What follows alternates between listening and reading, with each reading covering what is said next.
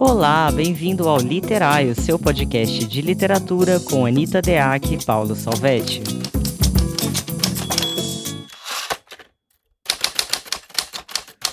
Olá, bem-vindos a mais um episódio do podcast Literário. Eu sou Anita Deac. Olá, sou Paulo Salvetti. Hoje viemos falar sobre literatura e aridez, aridez na literatura, o conceito de aridez. Estamos aqui para filosofar e pensar nessa questão com vocês um pouquinho.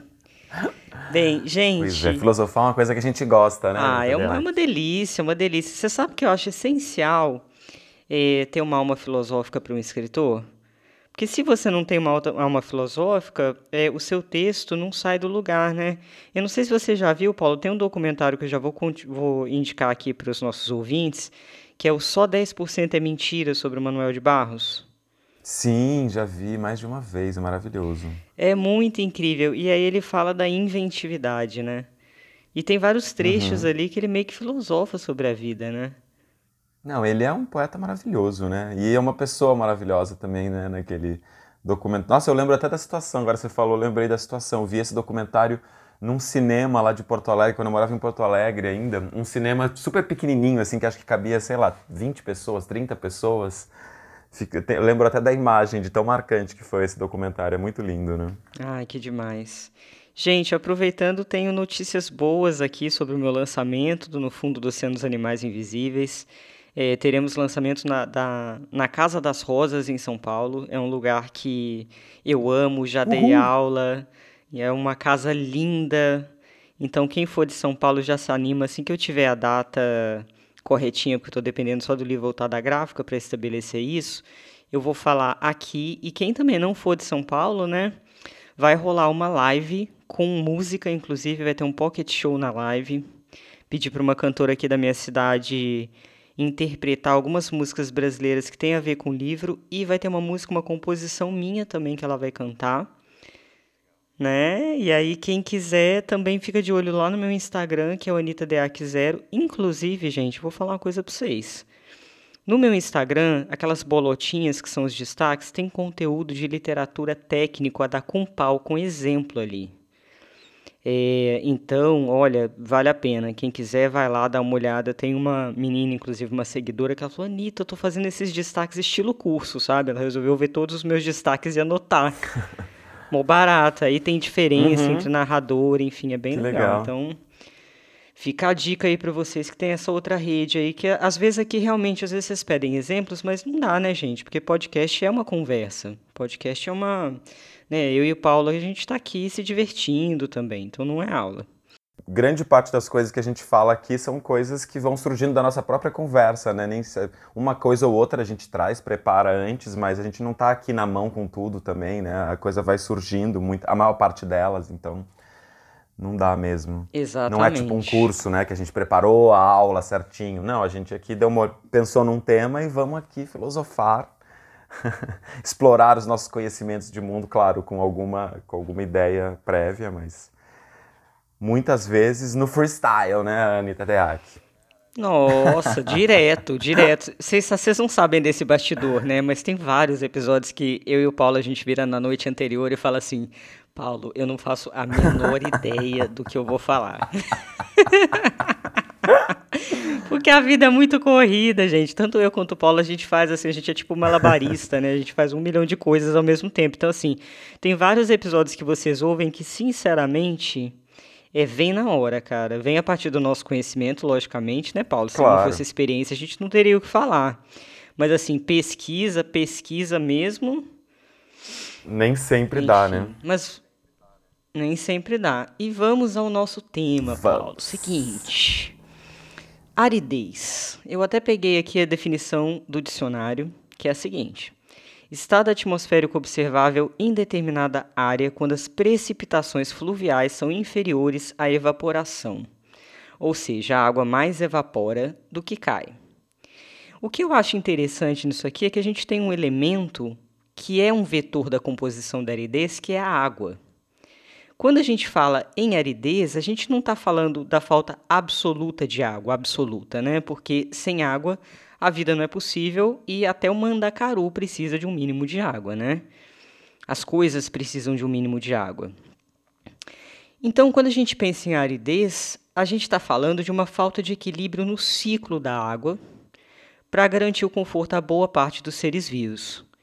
E aí tem um movimento aqui, porque a aridez ela não é um fator isolado, ela é sustentada pelo elemento que lhe falta, que é a água. Então, quando a gente pensa em falta, o elemento central para a gente falar de aridez é a própria água. E aí tem uma questão poética que eu fiquei pensando poeticamente esse tema, né? Que eu achei muito interessante, que é a questão da direção. Pensa comigo, ó. Quando a seca acontece, a água está lá, ainda que em quantidade ínfima, mas ela se move de baixo do solo das folhas para cima, para o céu, ou seja, ela evapora. E não se junta suficientemente para retornar, ou enfim, ou vai para outro lugar. Enquanto que o contrário da seca, que é quando chove, a gente tem a direção contrária, quer dizer, a água sai de cima e vai para baixo. Então a questão da seca é uma questão de direção e de quantidade. Olha a viagem. Em vez de só ir de baixo para cima, ela vem de cima para baixo quando chove, ou seja, a direção faz todo sentido. Nesse caso, eu achei poeticamente meio doido. Tudo pode ser uma questão de direção também, né? Não, muito interessante mesmo. E também pensar que uh, na medida que a gente vai aqui tentar desenvolver isso enquanto um recurso literário, né, enquanto uma forma de explorar os nossos textos pensando nessas trajetórias aí, pensar na direção também nos cria uma, uh, um estado prático, né? De entender isso, porque também é, um, é um, uma forma de visualizar para além, né? Uma forma de abstrair um pouco. Eu também fiquei pensando um pouco essa ideia do movimentos de abstrair, né? Fiquei pensando que a ideia de aridez, como você falou, claro, ela está ligada à falta e à falta da água especificamente, né? mas principalmente a ideia de que alguma coisa importante, preponderante, foi excetuada, né? ela foi excluída, foi eliminada dali. E não é qualquer coisa, porque é uma coisa que dá fluidez, é uma coisa que hidrata, é uma coisa que hum, lubrifica junções, né? nessa ideia do que a gente entende como uma coisa que está hidratada, que está uh, ah, na possibilidade de fluir. Uh, agora, essa falta de água, o que, o que eu achei bonito de pensar, e claro, aqui a gente já está uh, indo para além da ideia de aridez do sertão ou do deserto, mas assim, essa ideia de que a falta de água impede a possibilidade de vegetação, vamos pensar, né? também a possibilidade de vida humana até.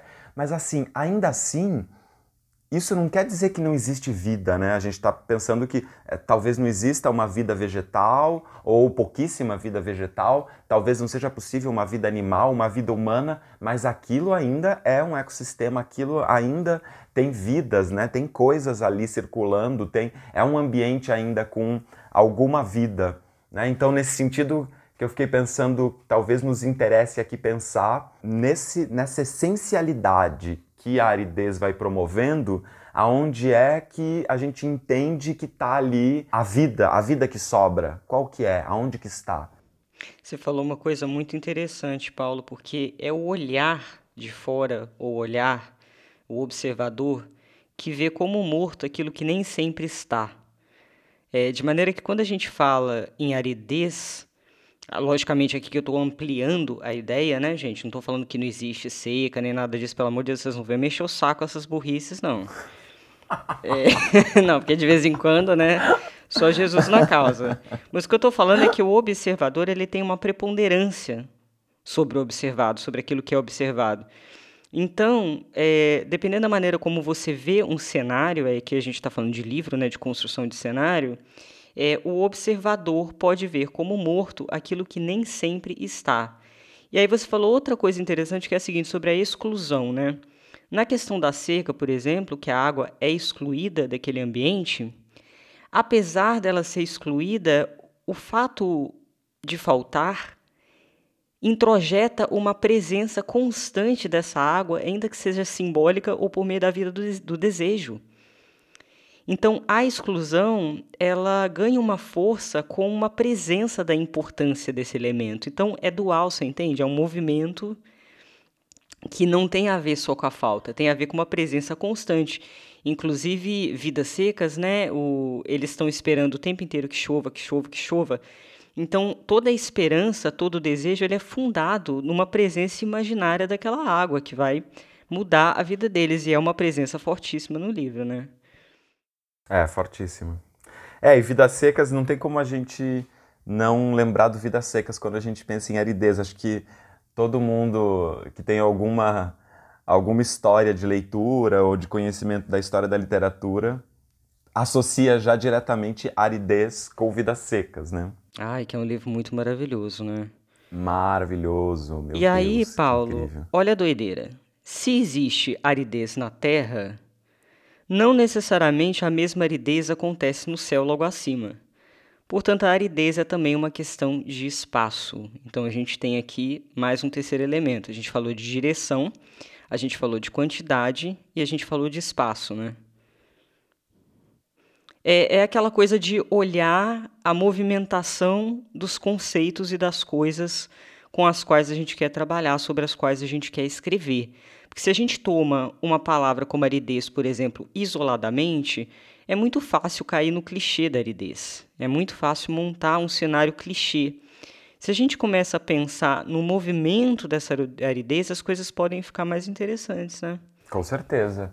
E, e eu acho que uma coisa sempre fundamental quando a gente está querendo explorar é, quer dizer, aqui a gente não está pensando a aridez na sua literalidade, né? A gente está pensando a aridez de modo metafórico e, mais do que metafórico, pensando em que sentido que ela pode reverberar nos nossos processos criativos. Uh, Para a gente chegar nisso, é fundamental que a gente uh, amplie esse olhar e comece a, a criar diversas perspectivas de olhar para esse mesmo conceito, né? Como isso que você está falando. Isso já é uma guinada, né? Pensar que num estado de aridez sempre tem um céu lá em cima que está num outro estado. Quer dizer, uma coisa é o que está acontecendo na Terra, outra coisa é o que está acontecendo ali em cima. E também sempre lembrar que essa aridez ela está sempre em relação a alguma coisa, né? Quer dizer, tem sempre um lugar que não é árido e que faz fronteira ou está próximo uh, a um lugar que é árido. Né? Essas, essa, pensar nessas relações é sempre importante quando a gente está tá pensando nesse jogo de composição. Vamos aproveitar e chamar nosso primeiro convidado? Bora! Eurido Navio é natural de Floresta do Navio, sertão pernambucano. Morador de Recife, engenheiro civil e mestre em ciência da computação, apostou no projeto de escrever a partir dos 40 anos de idade. Dedicou nove anos a pesquisas, viagens e escrita para aprontar o seu livro de estreia, que é o Fiados na Esquina do Céu com o Inferno. Por esse livro, ele recebeu o prêmio literário da cidade de Manaus e menção honrosa no concurso internacional da União Brasileira de Escritores do Rio de Janeiro, ambos em 2019. Legal, então vamos ouvir o Euri Donavio.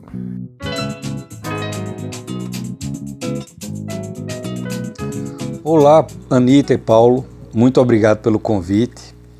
Acompanho o Literai e fiquei muito honrado de poder participar de um dos podcasts de vocês. Melhor ainda é poder falar sobre a aridez na literatura tem muito a ver com o meu primeiro livro, O Fiados na Esquina do Céu com o Inferno, que estou lançando agora no dia 24.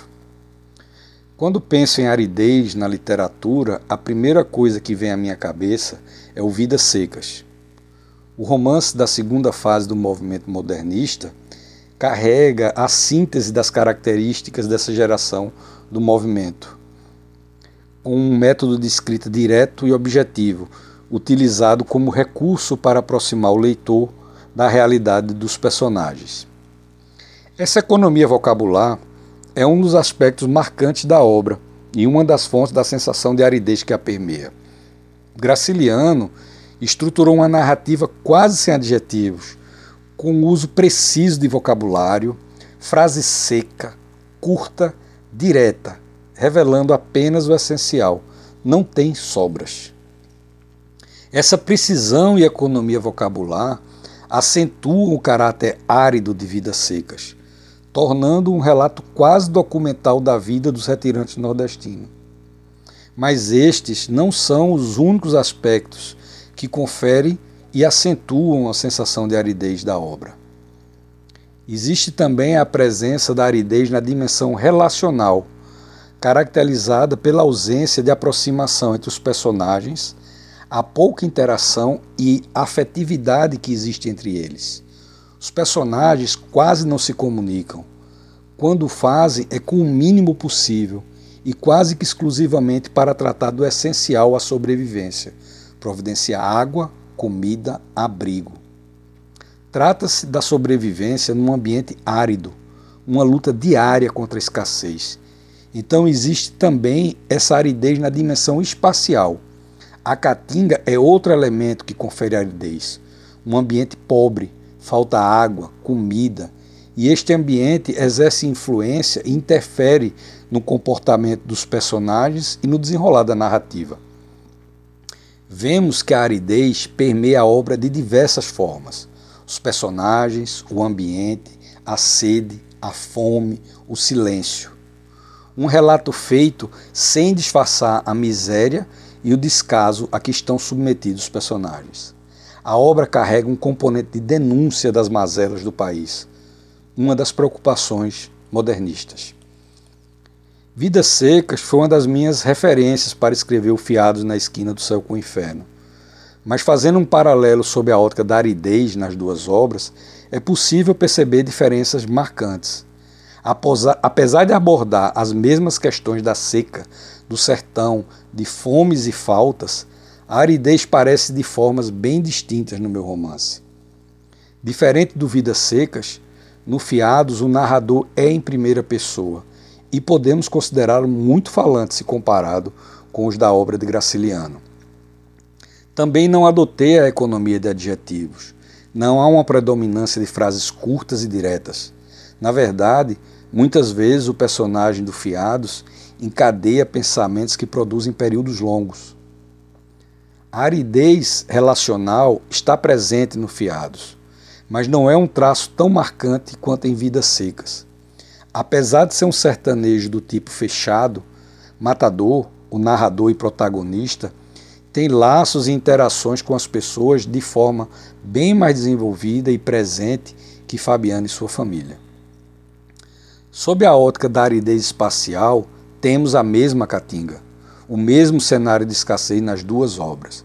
Mas como no Fiados não é a luta pela sobrevivência que está em primeiro plano, esse ambiente influencia menos as ações dos personagens do que em Vidas Secas. Na verdade, a peleja do matador é para salvar sua alma. Ele não luta contra a natureza. Ele é vítima da sua própria incapacidade de perdoar. E o perdão é outra escassez importante presente no personagem do Fiados. Existem outras formas de aridez que exploro no meu livro. A impaciência do matador é uma escassez que influencia de forma decisiva as ações dos personagens. Mas a principal diferença com relação à aridez é que no Fiados usei o humor em muitos momentos como componente de alívio, fazendo contraponto com a aridez presente em outros elementos. Usei o humor como a chuva no sertão, que chega para trazer alívio em meio à crueza e à aridez da história.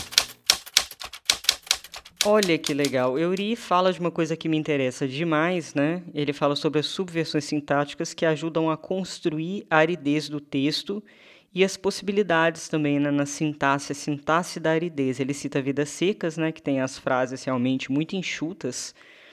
Inclusive, eu não sei se foi Graciliano que falou, eu tenho quase certeza que sim, que ele fala que se deve escrever como as lavadeiras do Alagoas que torcem a roupa até que não sobra nenhuma gota é, é uma visão bem pessoal de literatura, né? Porque eu acho que não necessariamente você precisa escrever desse jeito. Inclusive, essa coisa de, do enxuto, para mim, não tem a ver com o tamanho da frase. Mas eu acho que é, é, o Graciliano fala para não sobrar, independentemente do tamanho da frase. Né? Acho que a lógica é essa. Muitas vezes o escritor, sobretudo iniciante, ele confunde essa coisa de não sobrar com ter frases curtas. E não necessariamente. A gente tem uma série de autores que trabalham com frases longuíssimas e, no entanto, não sobra nada ali, né? E aí, falando sobre esse comentário do Eury, né, das subversões sintáticas e etc., quando você tira um elemento de alinhave, Por exemplo, você tira um advérbio, você tira uma construção, outra construção como de maneira que, de forma que, no entanto, que eu chamo de elementos de alinhave, por quê? Porque eles alinhavam uma frase na outra, um período no outro, né? É, esses elementos de alinhave, eles amaciam o caminho entre uma frase e outra, entre um período e outro. Quando você tira ou quando você coloca elementos que são teoricamente estranhos, entre aspas, você tira o chão do leitor num primeiro momento, porque ele não está acostumado com aquilo. Até ele se acostumar com aquele padrão, demora às vezes um pouco, dependendo do livro. O Grande Sertão Veredas é um caso, né? Tem gente que demora muitas e muitas páginas para entender o padrão do Guimarães. É, e quando você entende, esse padrão vai se tornar menos árido, né?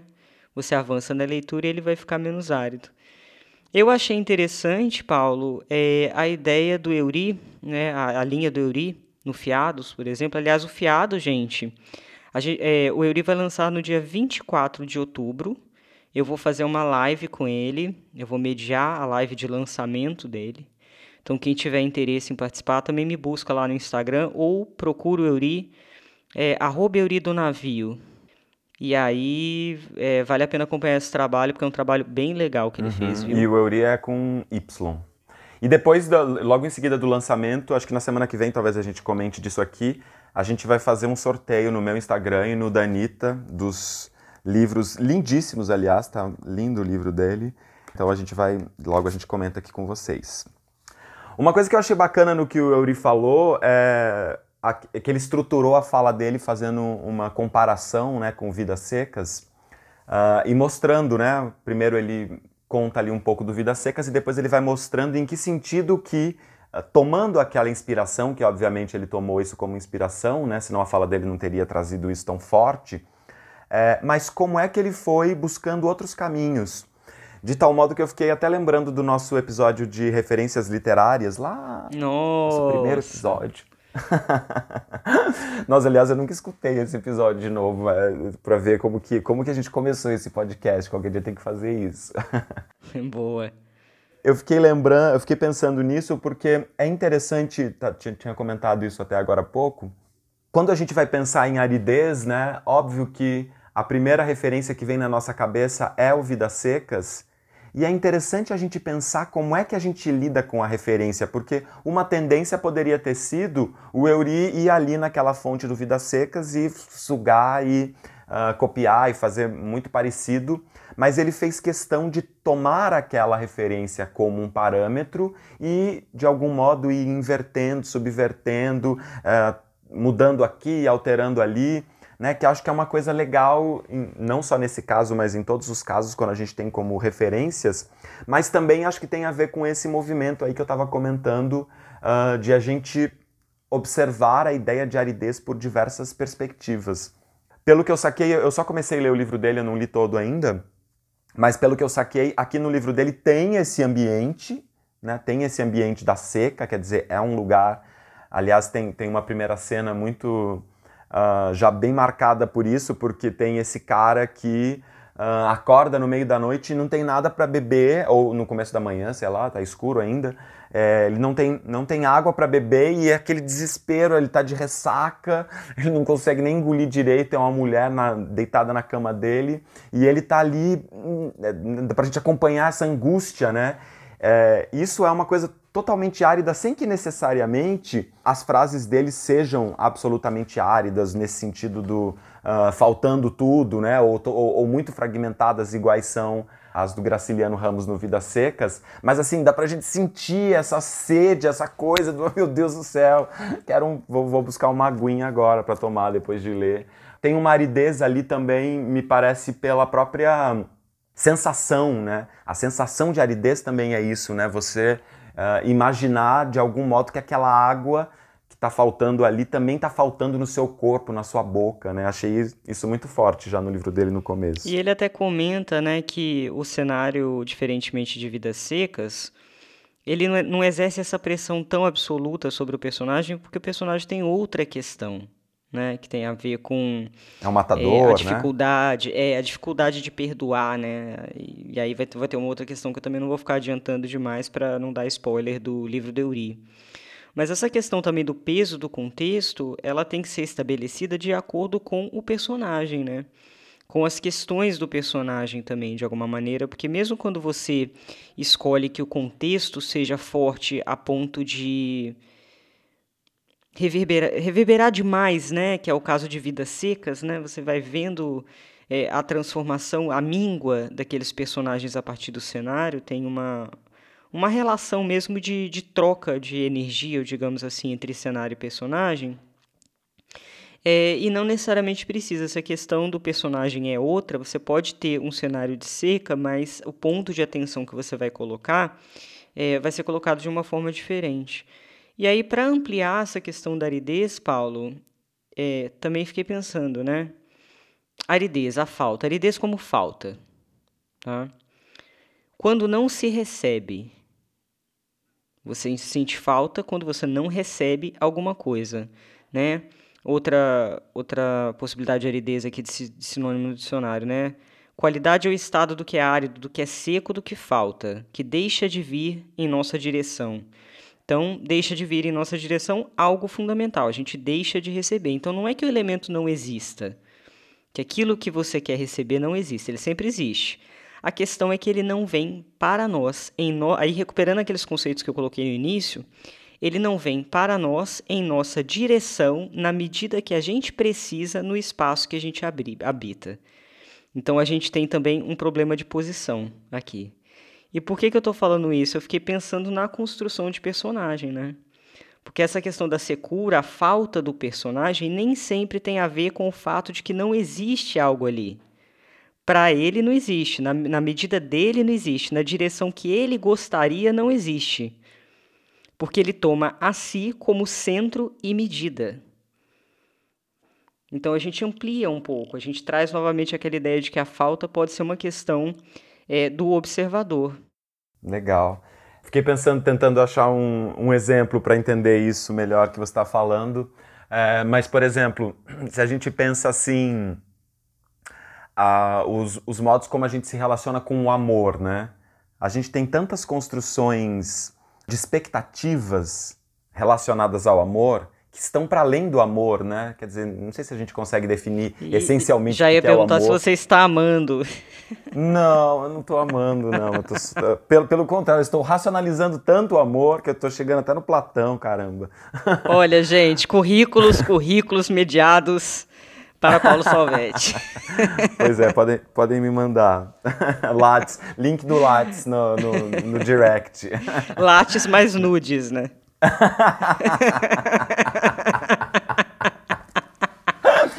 Perfeito! Lattes mais nudes.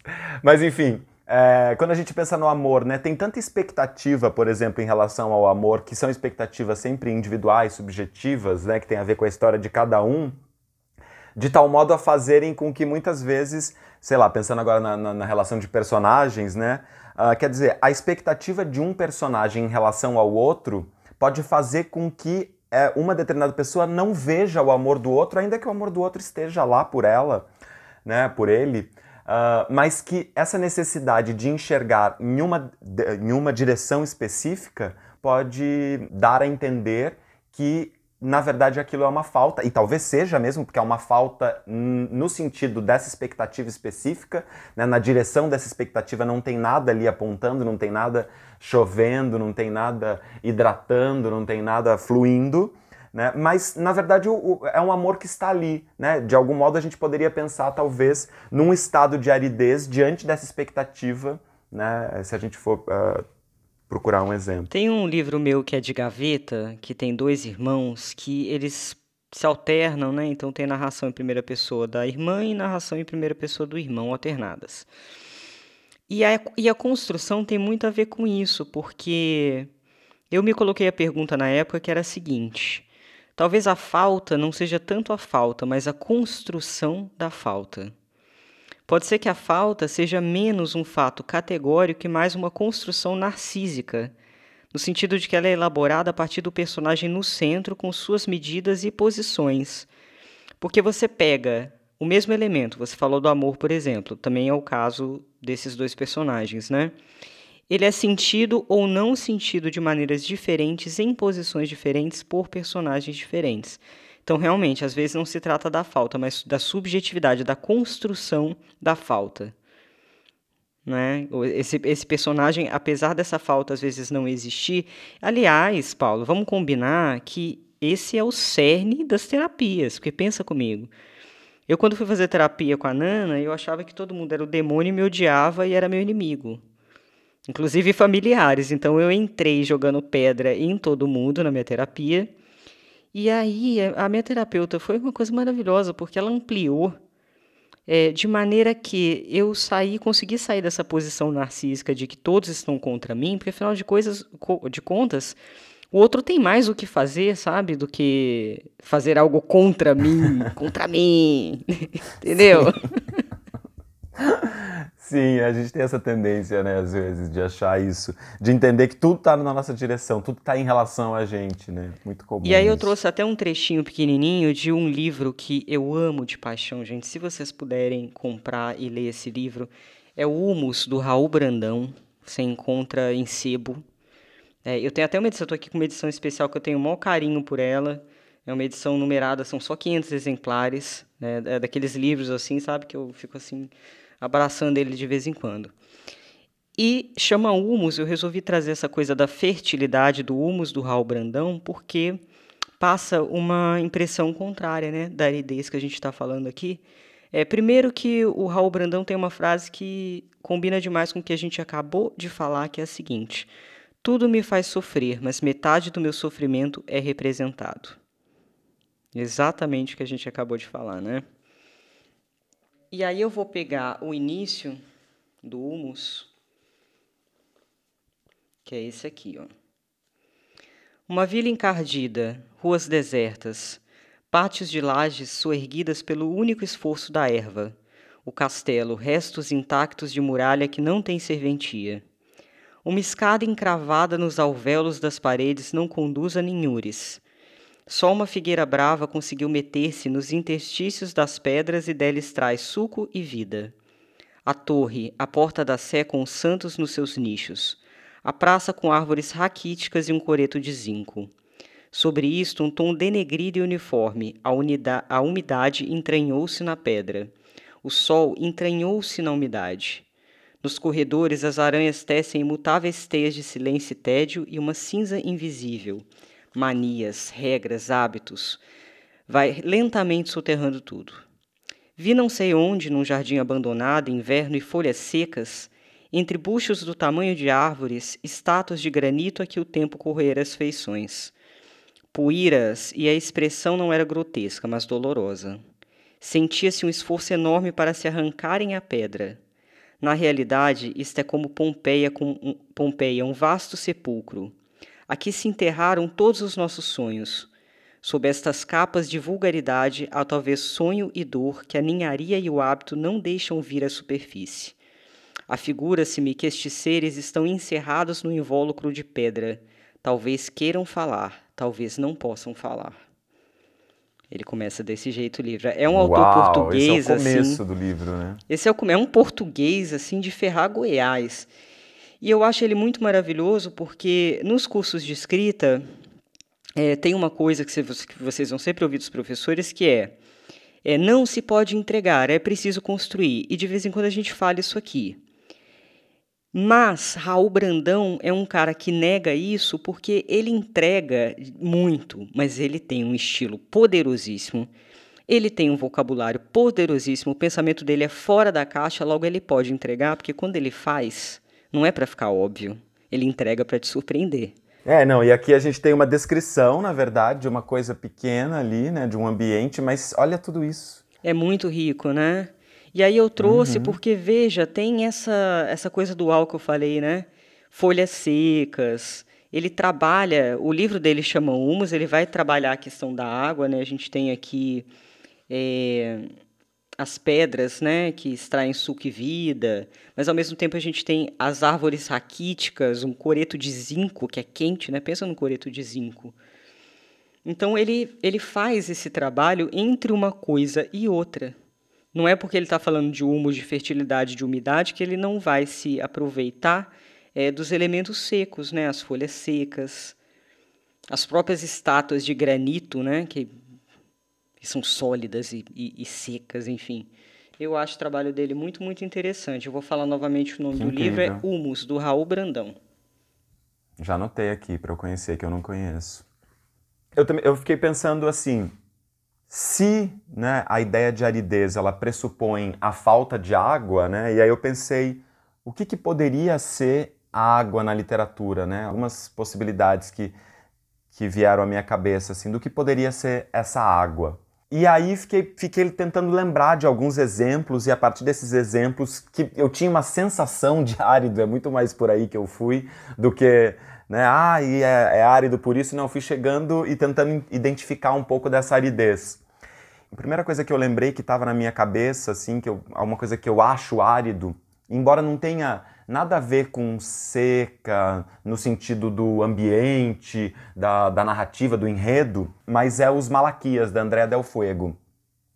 Os Malaquias é um livro belíssimo também, incrível, uh, com o qual, inclusive, André Del Fuego ganhou o prêmio Saramago. E nos Malaquias, eu acho que tem essa questão dessa essencialidade que eu estava dizendo antes, que é essa, essa, esse movimento, né, diante da falta da água, né? O que sobra é alguma coisa muito essencial, porque a falta de abundância de água no, nos climas áridos né? ou nos cenários de aridez parece que conduzem tudo para essa essência. É uma coisa que a gente vê no Vidas Secas. Né? A gente vê aquelas pessoas, essas pessoas foram diminuídas nas suas possibilidades complexas, né? principalmente em relação às subjetividades, e tudo isso é essa secura, é essa falta da água. E eu também tenho essa sensação no, nos Malaquias, eu vou ler aqui um trechinho que eu separei bem curtinho, que é assim: Todos se recolheram, a noite ia grossa, o vento afrouxava as janelas,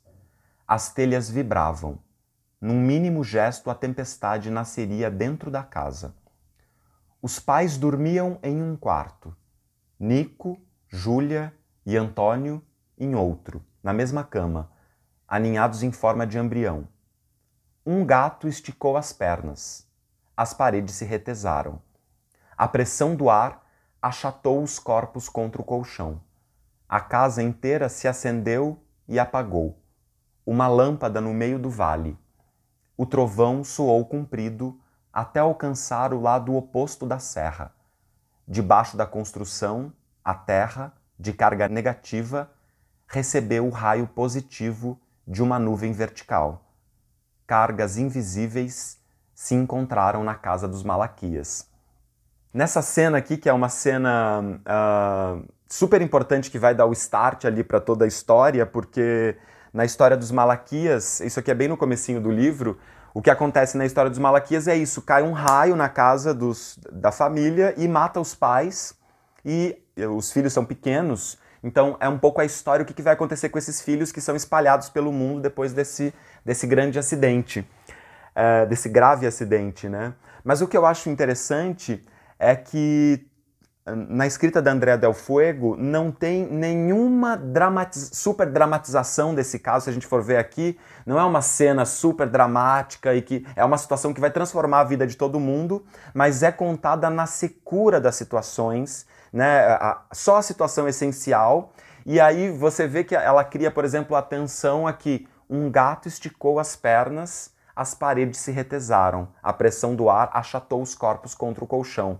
Né? Quer dizer, é uma descrição de certo modo seca, né? Ela está ali sem, sem grandes floreamentos, numa sintaxe também, num limite essencial, né? E ela vai contar de modo seco uma coisa que na verdade vai se reverberar por todo o livro. Então eu fiquei pensando que Nesse caso aqui, a falta de água, né, a água que a gente esperava que poderia ter nessa situação, mas que não tem, né, na verdade é essa coisa do, da falta de, de grande dramaticidade ou mesmo de uma, de uma organização sintática muito palavrosa. Né? É uma sintaxe no limite do essencial, sem pular para a dramaticidade. Então, me pareceu que esse pode ser um exemplo também de uma aridez, de um tipo de aridez você vê tantas possibilidades da literatura, né? A gente tem obras tão maravilhosas que são mais sucintas, que eu gosto muito.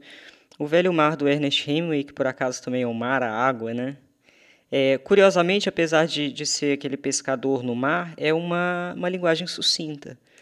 Né? O Hemingway tem frases mais curtas, usa palavras mais simples ali, é, nada sobra muito também. Então, apesar dele ter colocado o personagem dele na água, é a estrutura sintática que ele escolhe não tem essa coisa da caudalosidade, diferentemente de Guimarães Rosa, diferentemente de o próprio Raul Brandão que eu acabei de ler. A gente tem o Almeida Faria também, enfim, a gente tem uma série de autores que vão trabalhar uma caudalosidade, um movimento do texto, mais com elipse, mais com períodos muito longos, enfim. Então, essas milhares de possibilidades, inclusive, logicamente, ajudam a construir o estilo, né, Paulo? Porque tem a ver com o ritmo também, a métrica da frase vai alterar o ritmo. Eu fiquei pensando em algumas coisas sobre cenário, por exemplo. Você pode escolher como Graciliano escolheu em Vidas Secas, montar um cenário mais fixo, que desça sobre a cabeça das pessoas de maneira cachapante, ou você pode explorar também é, diferentes impressões do mesmo cenário. Por que, que eu penso isso? Não estou falando mal de Vidas Secas, não, gente. Não venham mexer o saco. Vidas Secas é perfeito. Foi uma escolha que o Graciliano fez. Estou falando de outras possibilidades para vocês estarem na literatura de vocês. O cenário, ele não precisa pertencer a todos os personagens da mesma maneira. Você pode colocar o espaço em que acontece a narrativa como um quadro fixo, que é o ca caso de Vidas Secas, na minha opinião. Aqui todos reagem da mesma forma, né?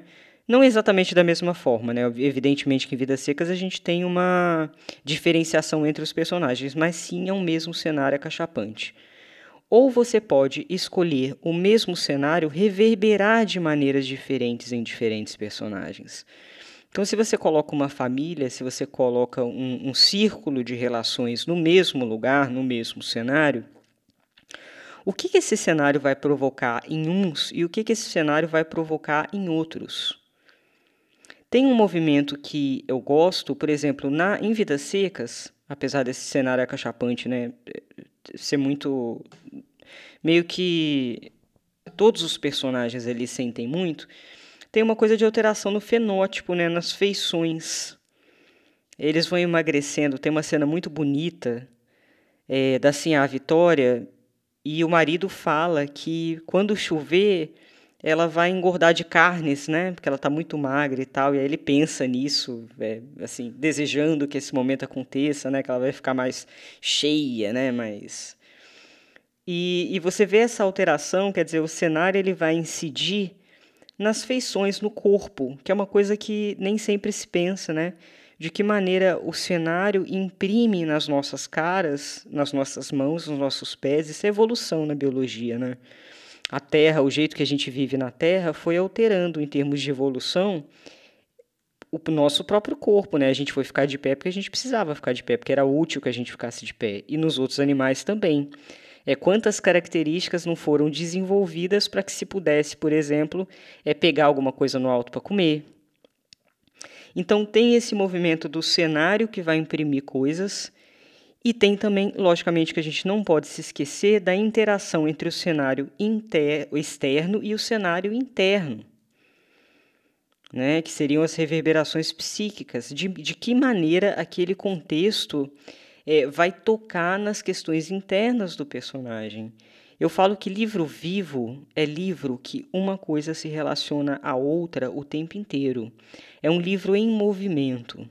Mesmo que de modo dialético, né? Quer dizer, não é que o cenário está assim e internamente está assim também. Pode ser de modo dialético, mas sempre na relação, né? Sempre na relação. Uma outra coisa que eu pensei, agora você falou do contexto, eu também pensei numa aridez possível nesse, nesse campo que é que seria uma aridez e daí a, a ideia da falta, né? A falta do conhecimento ou da racionalidade do contexto. Aí eu lembrei do processo do Kafka, em que, se a gente for ver, né, o processo começa lá já com... Até, até anotei aqui o, o comecinho do processo que é assim. Alguém devia ter caluniado Joseph K., visto que uma manhã o prenderam, embora ele não tivesse feito qualquer mal. Quer dizer, já está aqui pressuposto que foi uma calúnia, não se sabe quem, alguém, não se sabe do que, que ele está sendo acusado exatamente. Né? A gente vai lendo o livro e vai dando um, uma angústia, porque você não sabe o motivo que ele está sendo acusado. Ele sabe que ele, que ele é inocente, quer dizer, a gente também presume que ele não fez nada. E existe ali um lugar em que o direito, né, as, as regras, os códigos de direito, eles não são acessíveis para aquele cara e por, em consequência, eles não são acessíveis para nós enquanto leitores. Então a gente cria ali uma relação de alteridade com ele nesse, nesse ambiente em que a gente não sabe as razões é, de aquelas coisas estarem acontecendo.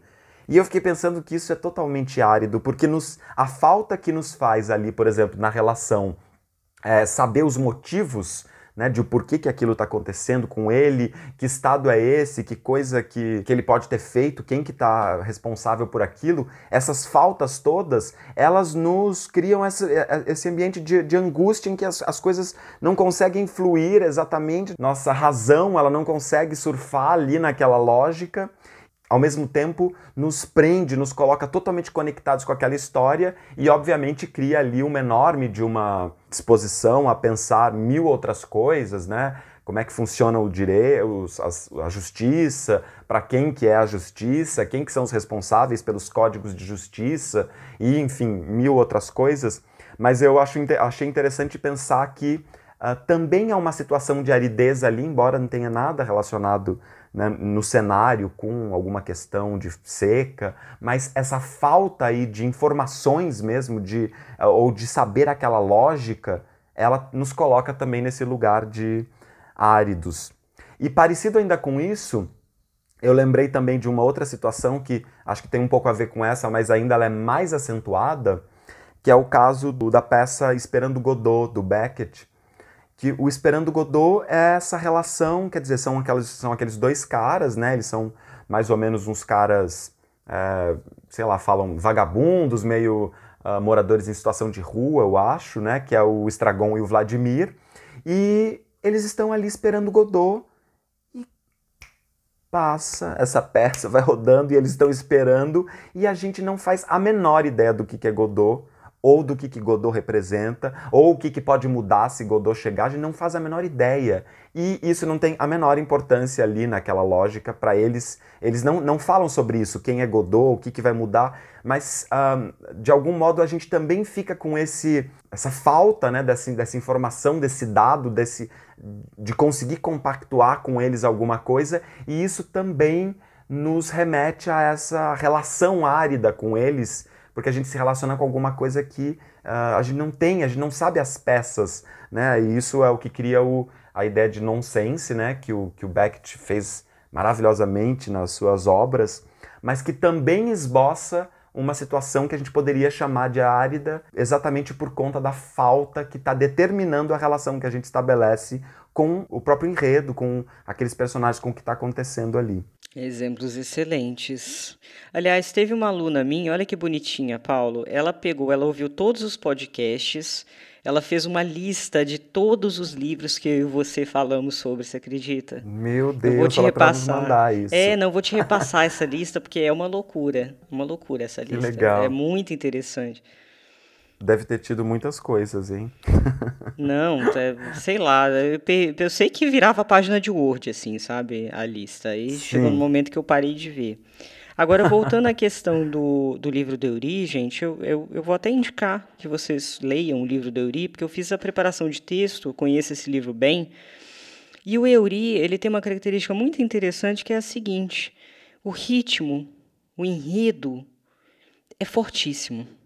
Ele não deixa a peteca cair em momento nenhum. Só que o Euri tem estilo. O, Euri tem uma linguagem muito apurada. Então tem uma recuperação. Eu não vou falar recuperação, não, que eu acho preconceituoso. Quando a gente fala desse negócio de recuperar palavras, na verdade, essas palavras existem, essas palavras são usadas é, no Nordeste. Só que o Euri vai jogar luz sobre elas para gente que não está tão acostumado a elas aqui no Sudeste, no Sul, no Norte, etc. Então ele apresenta para a gente palavras, por exemplo, eu tive que ver muito dicionário, né, alguns verbos que ele utiliza e tal. Então a linguagem é muito rica, as construções sintáticas são muito interessantes é, e ao mesmo tempo o enredo é forte. É, isso é um pouco raro na literatura tipo, contemporânea. Combo perfeito, né? É, porque geralmente você tem um livro muito bem escrito, mas o enredo tem algumas questões ali, porque não trabalha também a questão é, do turning point, etc. E o Eury tem uma característica em que o enredo dele tem alguns pontos é, de literatura comercial, no sentido de que prende, tá? E ao mesmo tempo é um livro super bem escrito. E tem uma, uma textura, tem um volume de palavras, né? Como ele mesmo citou, é, o personagem dele reflete muito, ele é, ele não é um personagem econômico no pensar, digamos assim. Então, mesmo naquela seca, é, a riqueza, a, a fertilidade da cabeça daquele personagem e as, e as relações, né, as relações são muito ricas, a, a relação entre os personagens. É, tem, garrafa, tem um garrafeiro, eu não sei se o nome é esse, né? Pessoas que vendem garrafadas e aí ele vai encontrando uma série de. Tem um burrinho que esse matador encontra e o burrinho sorri. Realmente eu não quero ficar dando muito spoiler, gente, mas é uma coisa atrás da outra acontecendo é, numa linguagem rica. Então realmente é um livro que eu indico que vocês leiam porque eu acho um bom exemplo de literatura produzida atualmente. Não é porque eu trabalhei nele, não, porque acho que vocês nunca viram eu indicar um, um livro vocês sabem que eu só indico morto, né? Geralmente eu só indico morto. Tá aí um vivo que eu tô indicando nesse momento. Legal, eu também só li o comecinho, mas eu já achei incrível, já fiquei super preso e super, super vou seguir aqui com o maior prazer. Eu também trouxe um, um poema para a gente ir quase se encerrando. Eu trouxe um poema que eu estava lendo essa semana, uma poeta carioca chamada Bruna Mitrano. E aliás, eu estou amando a Bruna. Os poemas dela são muito instigantes e trazem uma, uma questão. A Bruna é da periferia do Rio, então traz muito forte essa questão uh, de morar ali na, longe do mar e tal. Mas esse poema aqui eu achei que tem uma coisa árida também aqui por um outro lugar. Vou ler primeiro e depois a gente fala. É assim. Quando eu era criança, o meu pai esfregava o pau na minha bunda e depois chorava. Ele sempre chorava pedindo desculpas. Quando eu era criança, o meu pai cuidava de mim, me ensinava a ler, a andar de bicicleta, porque a minha mãe estava ocupada sendo deprimida. O meu pai nunca deprimia. Mesmo cansado do bife, trabalhar 18 horas como motorista de ônibus chamava bife. O meu pai toda noite ia no meu quarto e dizia: Te amo, filha, lambendo a minha orelha. Uma vez mordeu, tão forte que sangrou. Ele chorou e pediu desculpas. Eu disse: Não dói, pai, não fica triste. E o meu pai chorou mais depois que eu disse: Não chora. Eu não entendi. Eu não entendo. Por que estou quebrando linhas se isso não é um poema? É uma denúncia inútil, agora que meu pai é velho e não cuida mais de mim. Bonito. Eu achei muito bonito, pesado, assim, no tema, né? Mas eu achei que tem uma coisa aqui super árida, porque tem essa coisa primeiro do. Eu acho que tematicamente, né? Ele, o poema se coloca num lugar dessa própria inutilidade do poema.